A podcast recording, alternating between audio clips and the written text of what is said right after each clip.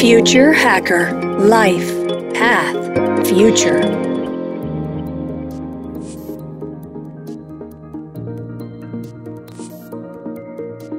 Entre 1995 y 2000, el mundo vivió la burbuja de las .com. En ese periodo hubo un aumento exponencial en las valoraciones de acciones de tecnología en Estados Unidos, impulsada por inversiones en empresas basadas en Internet.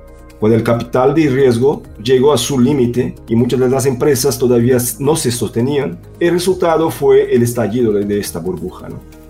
Bueno, aunque fuera el, fin de línea para muchos nuevos negocios, puede decir que ha sido la semilla de una nueva cultura global de las startups 10, 20 años después. Mucha cosa ha cambiado o no tanto. ¿Qué nos espera en el futuro cuando hablamos de emprendedurismo? Para nos ayudar a entender tenemos a Francisco Santolo, CEO de Scalable, una empresa global especializada en gestión empresarial, innovación y formación, líder en emprendimiento disruptivo. Francisco es economista y graduado de MBA, estudios en universidades como Harvard, Stanford, Chicago Booth, Singularity, Kellogg y MIT emprendedor en serie desde muy joven, tras más de 10 años de experiencia en negocios corporativos globales, y decidió dedicar su vida por completo al espíritu empresarial y la innovación, siendo cofundador y asociado en más de 50 empresas. En 2017 ha aparecido en Forbes como el Startup Hacker.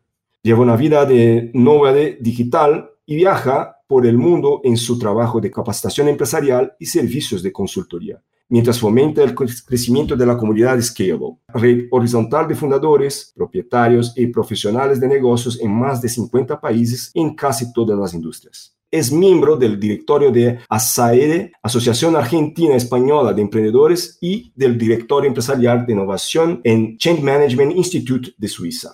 Hola Francisco, un gusto tenerte aquí con nosotros. ¿Cómo estás? Hola Eduardo, mil gracias por la invitación. Feliz de estar en Future Hackers de nuevo ahora en español. Muy bien, bueno, un gusto, eh, es un placer es nuestro y, de verdad un lujo y oírte ahí un poco más de este tema que es tan importante, ¿no? Y que está ahí muy actual, ¿no? Y siempre ha estado, la verdad, ¿no? Y para hablar de alguna cosa, nada mejor que, que haber vivido, ¿no? En primera persona, ¿no, Francisco? O sea, eh, es importante walk the talk, ¿no? Como se dice. Sabes que con esto que arrancaste hablando de, de la .com, yo en 1995 tenía 13 años y fundé el segundo programa de chat en español sobre Mirk, se llamaba Hocus Pocus, lo creé en un fin de semana, venció el primero, que en ese momento se llamaba Dark Ninja, y me quedé con el monopolio del chat en español creé un, grupo de sites que se llamaron relativo.com y con ese grupo de sites estuve más de 10 años como emprendedor ganando mucho dinero y viví todo ese tema de 1995-96 creciente, 99, 2000, 2001 uno ganaba publicidad online, una fortuna por hacer nada, mandabas un mail y era un dineral y después la caída. Y lo viví de, muy joven, en ese momento tenía 300.000 usuarios registrados, y veía sitios mucho más pequeños que el mío. Yo tenía más visitas que de remate, que era el, líder, después vino Mercado Libre, y sitios mucho más pequeños que el mío que se vendían por millones de dólares. Y ahí en esa época yo le decía a mis padres, necesito ayuda, esto vale mucho, qué sé yo, pero bueno, no, me mandaban a jugar. Y ahora, bueno, con la experiencia emprendedora posterior, tengo una visión mucho más crítica y entiendo mucho mejor qué, qué era esa locura y esa burbuja. Pero fue lindo haberlo vivido de, en primera persona, como vos decís. Claro, claro, es, eso es importante y luego al final aprendemos muchísimo de, de, estas experiencias, ¿no? Y bueno, me he quedado bastante curioso, ¿no? Con el tema de, para empezar, ¿no?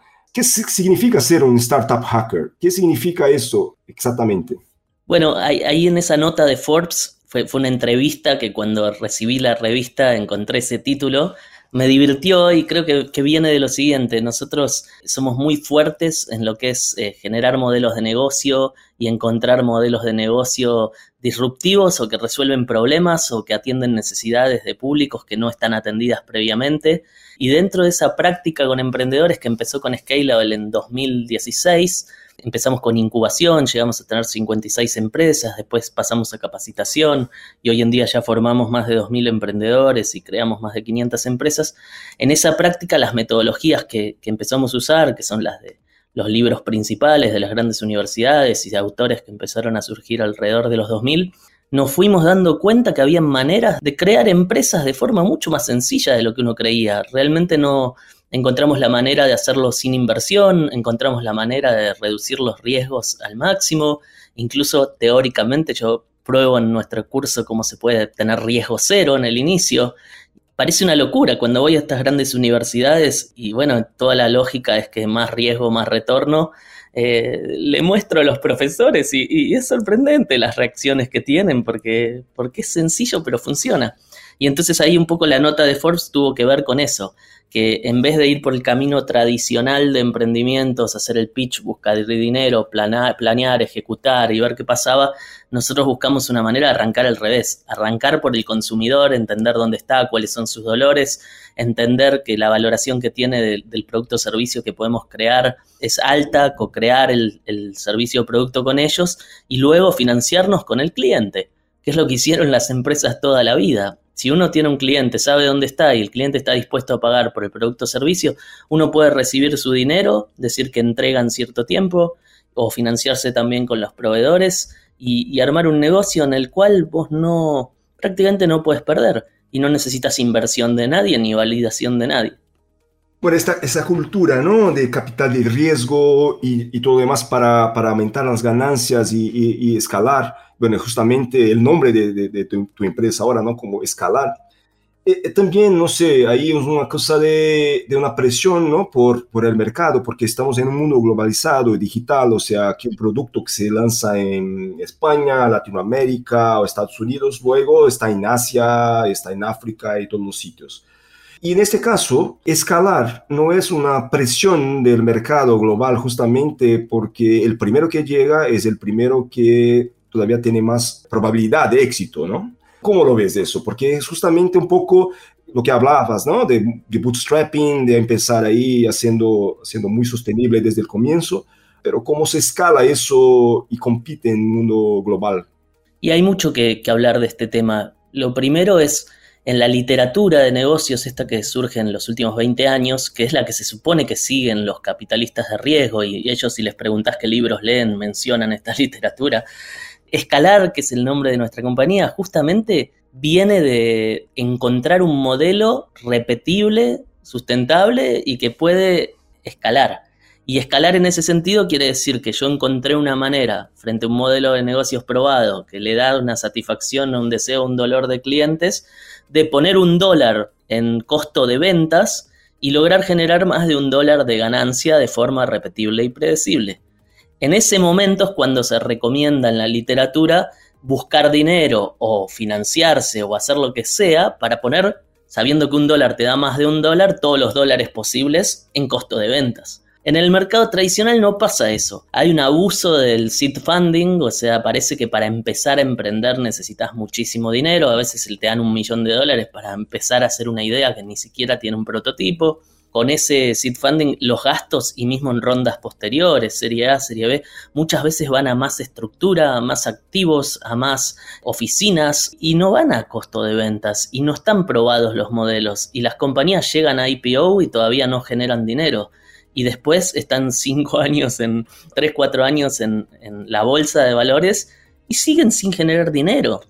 Tomen el caso de Uber que tuvo un envión muy grande porque en la pandemia tuvo la suerte que se, levantó lo de ITS, pero siempre es una promesa a futuro, que es lo que hace que las valuaciones crezcan. Ese es el primer punto. El segundo punto es cuando uno entiende los incentivos de este escalar. Vos mencionabas recién esta idea, hay muchas premisas que juegan con la literatura de negocios y la usan a su favor, pero de una forma que no es real. Entonces tomemos esto de ser el primero en llegar al mercado. Hay una cosa en, los negocios que se llama network effects, que es, por ejemplo, si tenés a todos tus amigos en Facebook y sale una nueva red social, como Google intentó hacer con Google Plus, si vos entras a Google Plus y tiene un montón de características técnicas que son mejores, pero tus amigos no están, y la necesidad que vos querés cubrir o el deseo es el de interactuar con otros, ver sus vidas, que vean la tuya, etc., terminas no adoptando la nueva red social. Hay una ventaja en generar esos efectos de red, pero eso no es equivalente a decir que el primero que llega al mercado gana. Al contrario, te diría yo, porque el primero que llega al mercado comete muchos errores y el primero que llega al mercado suele en general mostrarle el camino a los que vienen después y gastar muchísimo dinero para abrir mercado. Entonces, si vos tomas Google o Facebook o, muchísimas otras compañías que creemos que son líderes y solo pensamos en ellas, no fueron las primeras. Antes de Facebook estaba MySpace y habían otros anteriores. Antes de, Google eh, estaba, bueno, un montón. Recuerdo haber empezado con Altavista, pero, pero pasaron muchísimos, Yahoo, etcétera, que parecía invencible. Y, así, si mirás las industrias, ni siquiera Microsoft con el DOS fue el primero en llegar al mercado. El mismo el DOS lo compró, eh, ni siquiera la de ellos. No son verdad todas esas premisas. Y después lo último es entender los incentivos detrás de este escalar.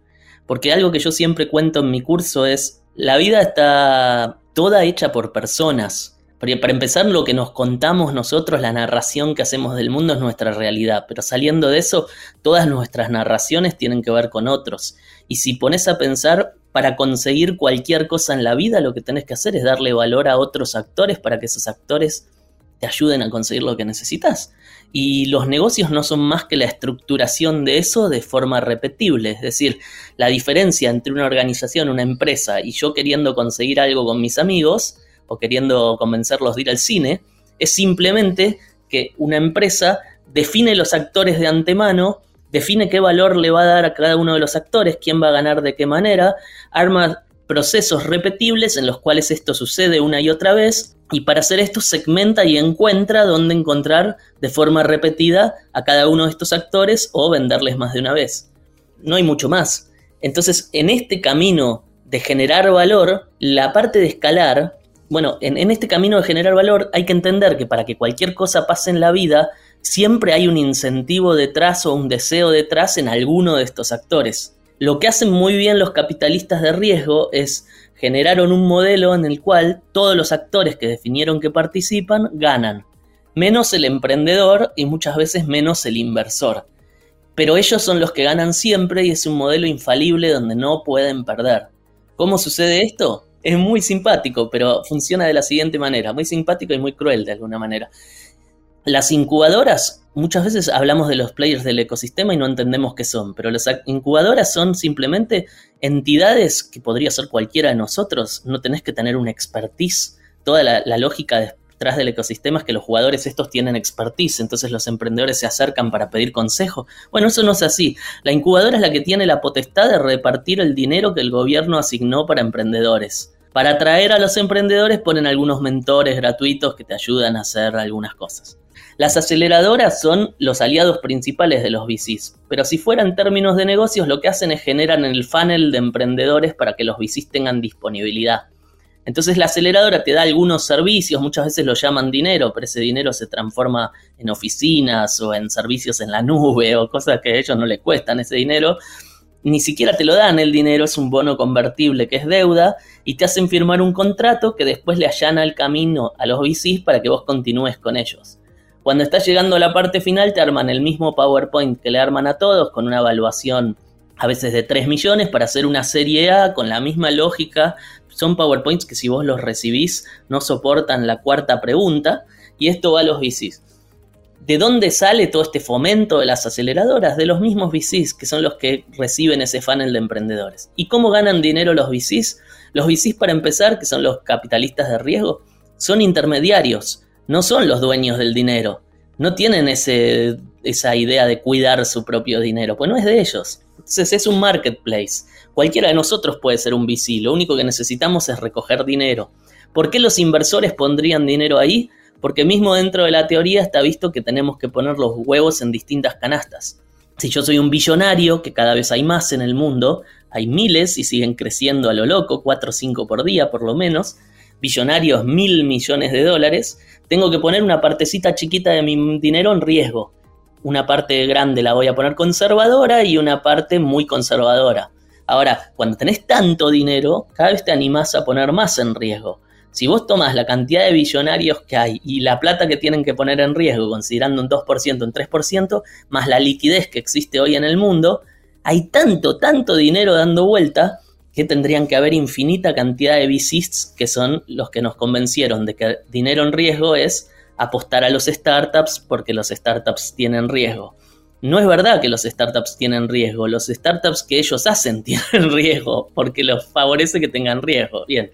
Cuando vos recibís ese dinero, no podés al inversor dejando esperarlo, dejarlo esperar sin que ese dinero rinda. Entonces tenés urgencia como VC de colocar ese dinero en algún lugar. Por eso las aceleradoras haciendo funnel de proyectos, sean buenos o no, es fundamental. Y por eso toda esta cultura del pitch rápido, elevator pitch en un ascensor, dos minutos. Por eso también la cultura de malversar o usar mal las herramientas de los libros que son buenas. Por ejemplo, el Business Model Canvas se usa de forma espantosa, pero permite que un grupo de emprendedores en una hackathon en tres minutos generen muchos proyectos y que algunos ganen, reciban el dinero y hagan funnel para el VC después. El VC con el dinero que, que recibe empieza a poner fichitas en distintos proyectos estos proyectos vienen por este funnel y esto que estoy contando porque hace algún sentido. Y siempre va la misma la respuesta, es cómo gana este VC. Este VC gana eligiendo empresas buenas y gana, gana de la ganancia de estas empresas, gana del éxito de estas empresas. Y la respuesta es no. El VC tiene dos maneras de ganar dinero. Una es a largo plazo y riesgosísima. Y tiene que ver con que apuesto a muchos proyectos medio como si fuera una lotería y alguno le puede ir también como Facebook y entonces yo tengo algo de retorno en siete años los inversores bloquean su dinero a 7 años. Ahora, hay una manera mucho más ingeniosa de hacer esto. Yo como VC de todo dinero que recojo tengo un fee de administración. Ese fee de administración va entre 3 y 10%. 10% cobra SoftBank muchas veces. Entonces, si yo en las rondas de Uber recogí 20 billones de dólares, el fondo este se queda con 2 billones sin hacer absolutamente nada. Eso lo puede retirar en sueldos, porque es ganancia de la empresa inmediata al hacer el fondo. Entonces ahora combinemos todo. Si yo estoy como VC, recogí un primer fondo, elegí las primeras empresas, no sé si van a ir bien o no. Al final termina siendo una lotería, si van bien es buenísimo, pero yo ya tengo mi 10% o mi 5%. Mi incentivo es mostrarle a los inversores de este fondo que estas empresas crecieron más o menos en algo para abrir otro fondo y volver a ganar el fee. Y cuanto más fondos arme y más dinero pongan las empresas, lo necesiten o no, yo más gano de forma segura, sin ningún riesgo. Entonces termina pasando esto. Se arma esta cultura de escalar. Siempre hablo de esto, escalar. Si vos le preguntás a cualquier VC qué es escalar, depende del proyecto. Siempre va a estar ligado no a facturación, menos a ganancia, va a estar ligado a algún indicador fácil de manipular que eligen de antemano y se lo cuentan a los inversores. Y entonces lo que hago es, recibo el dinero, invierto en ese indicador o invierto en ese indicador manipulable con dinero que parece que crece. Y por otra parte lo que hago es gasto lo más rápido posible. Por eso tanto gasto en estructura, en gerentes generales, en empleados, en internacionalización. Pues si no me gasto el dinero no vuelvo a pedir dinero de forma fácil. Tengo que contar la historia de que estoy escalando y a la par estoy perdiendo dinero. Y esto me permite generar durante siete años que tienen bloqueado ese dinero para cada fondo que generan, ganar, ganar, ganar, ganar con la garantía de que si después fallan todos los proyectos, yo te dije que era un negocio de riesgo. Como ahora cada vez hay más dinero y más volumen y es más difícil que se sostenga, están llegando muchos a IPO, porque logran inflar tanto la bolsa de rondas y rondas y rondas y la evaluación de las empresas, que cuando llega un momento que ya nadie puede poner dinero, entonces necesitas explotarlo en el IPO, que es salir a la bolsa de Estados Unidos y retirar parte de esa ganancia. En ese caso, eh, me parece ¿no? que la verdad, eh, al final, me parece que se ha creado un modelo, un proceso de escalar desde el punto de vista de inversión, de capital de riesgo, o ellos han creado, ¿no? El, mercado ha creado el modelo que alguien gana, ¿no? Uno de los actores, que en este caso eh, inversores de riesgo, ganan dinero, o sea, al final han encontrado un modelo. Que ganan ellos, gana la aceleradora, gana la incubadora, porque todo el mundo está con la mente en emprendimientos, ganan los diseñadores de software que hacen y hacen y hacen cosas de software que después no se usan nunca o no funcionan, o prototipos súper grandes con esta excusa del MVP, ganan los que venden capacitación en metodologías que después tampoco funcionan, o las aplican muy mal, como Agile o lo que sea, ganan las universidades porque, sus, porque ganan rankings en el MBA, contando que se puede trabajar en un VC y tienen rankings de cuántas personas mandan a trabajar a VC y aparte reciben apoyo de los VCs. Está armado muy, muy bien estructurado. Los emprendedores firman contratos terriblemente explotatorios y después no les dejan hablar por contrato, entonces los que sufren todo ese camino después no pueden decir la verdad. Está todo muy bien armadito. Bueno, muy, muy interesante y yo creo que esta cultura, ¿no? Al final ha empezado todo, no sé si me equivoco, ¿no? y quizás sí, pero me parece que esta cultura ha empezado justamente en Estados Unidos y luego se ha cambiado, se ha convertido en algo global. Y es muy interesante eh, mirar que al final, después de tanto tiempo, eh, hay, hay otras formas de mirar el tema de emprendedurismo que no sea el modelo único. Yo creo que existen muchas formas ¿no? de ver y, lo que estás hablando, estás hablando aquí y nos está contando es algo de una cierta forma justamente que eh, cambia ¿no? un poco la forma de, de mirar o que pone más enfoque el emprendedor y, la sostenibilidad para, para, el futuro. Bueno, seguimos para un próximo episodio, llegamos al final de este. Eh, espero que todos nos puedan oír en la próxima parte de esta entrevista. Volvemos pronto. Future Hacker Life Path Future